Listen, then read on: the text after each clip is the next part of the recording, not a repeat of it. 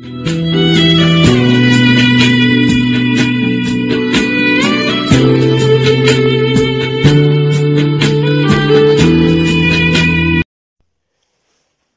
友们，大家好！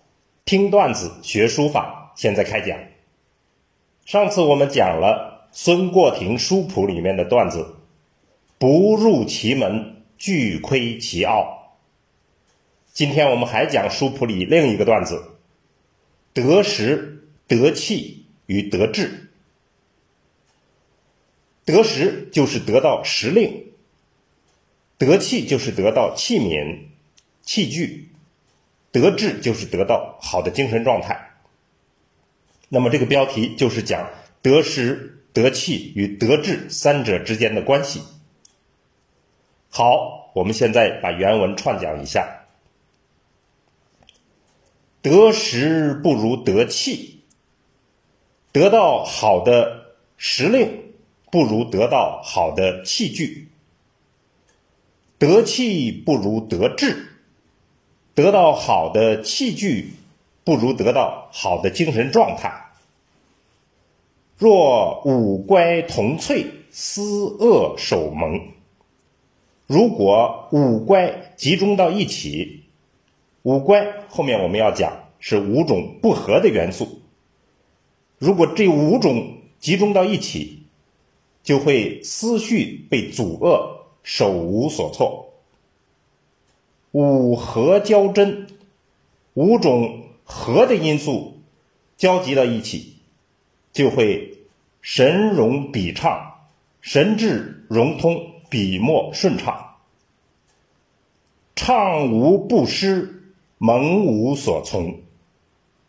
顺畅就无所不适，迷蒙就无所适从。当仁者。得意忘言，汉臣其要。写作状态极佳、得意洋洋的时候，就忘了说话，忘了总结。他们很少陈述自己经验要领。七学者西风续妙，虽数犹疏。希望学习的人，盼着听到。他们的经验总结，但即使说了，也显得很粗疏。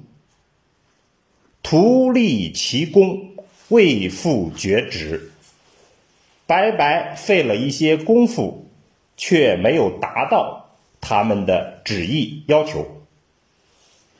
不魁庸媚，折效所明。我不揣浅陋。把自己所明白的经验道理奉献出来，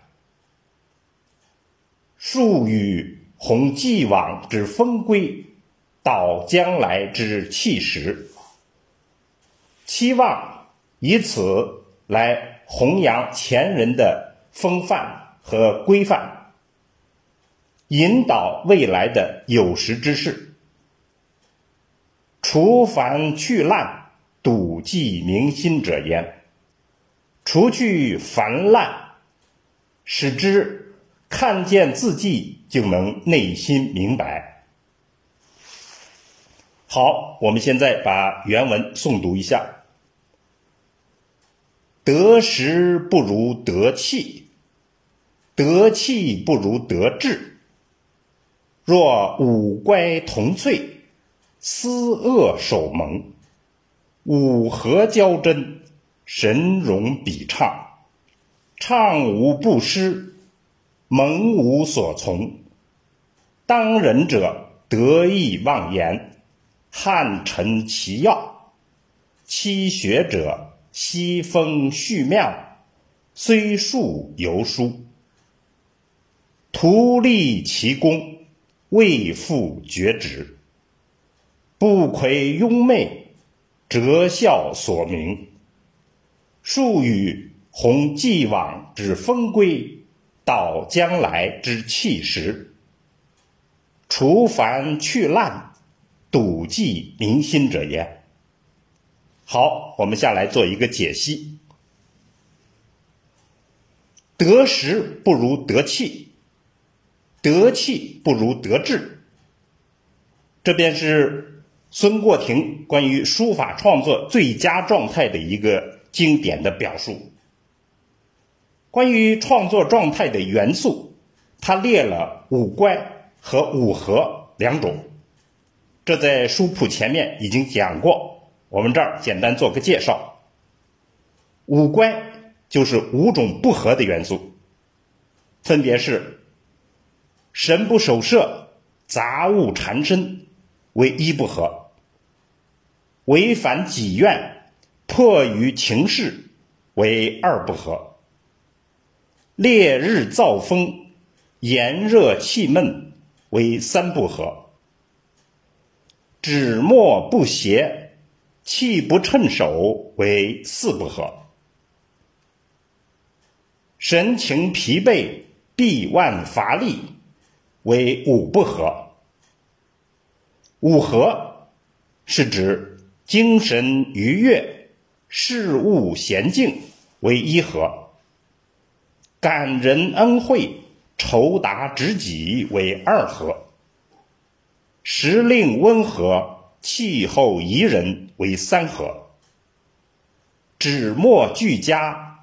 相互应发为四合，偶然性烈，灵动与疏为五合。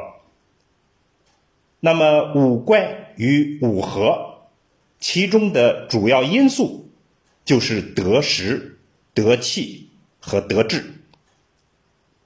所以孙过庭的结论就是说，德治最为重要。他接着认为，历来关于这样一个关键问题都没有说清过，所以就特别要在这里强调一下。那么，我们今天段子的结论就是：书法作为精神产品，最关键的就是得志。